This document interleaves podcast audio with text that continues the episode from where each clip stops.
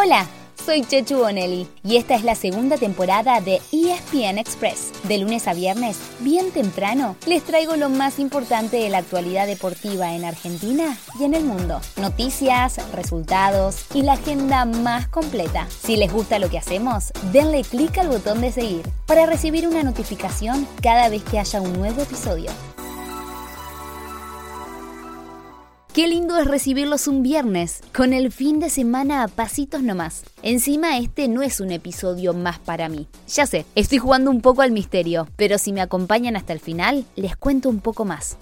Empecemos entonces por la agenda del fin de semana, que incluye mucho fútbol. En nuestra liga profesional, hoy arranca la fecha número 11. Había dos partidos programados, ambos en el interior, y a las 8 de la noche. En Mendoza, Godoy Cruz recibe a Vélez y en Córdoba, Talleres tenía que jugar con Unión. Pero el partido se suspendió porque el micro que trasladaba al Tatengue sufrió un accidente que tuvo como consecuencias la hospitalización de tres futbolistas y cuatro auxiliares. Todos, por suerte, se encuentran fuera de peligro. La T y el Fortín estaban programados en el arranque porque la semana que viene se cruzan en cuartos de final de la Libertadores.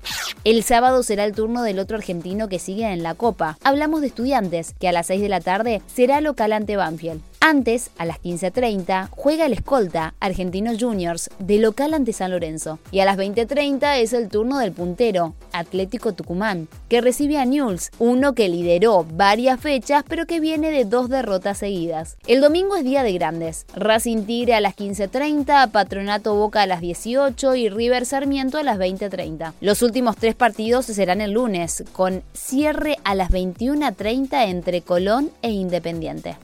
En Europa los clubes están terminando la puesta a punto para una nueva temporada, que comenzará a mediados de agosto. Por eso este fin de semana Star Plus tiene una programación de lujo con varias de las copas previas al arranque de las ligas, en las que se miden los campeones de la temporada pasada. El sábado, por ejemplo, arranca bien arriba, con la Community Shield entre Liverpool y Manchester City, un trofeo que tendrá una transmisión alternativa de lujo con el Kun Agüero y una de sus ya clásica Watch Party. A las 3 de la tarde hay un amistoso imperdible entre el Tottenham y la Roma, que tiene a Paulo Dybala esperando para debutar.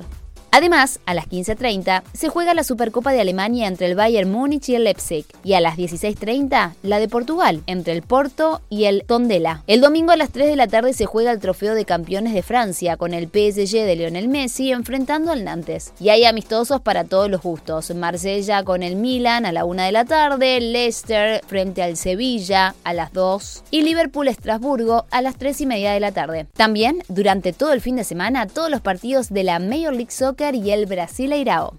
Es un fin de semana sin rugby y sin hockey, ambos en receso por las vacaciones de invierno. Pero siempre hay alternativas. Por ejemplo, el tenis, donde Facundo Bagni se metió en cuartos de final del torneo de UMAC en Croacia. Hay ciclismo con las etapas finales del primer Tour de France femenino. Vuelve a correr la Fórmula 1, esta vez en Hungría, donde también estarán la Fórmula 2, la Fórmula 3 y la categoría femenina, la W Series. Y como todos los fines de semana, el mejor boxeo a través de ESPN Knockout.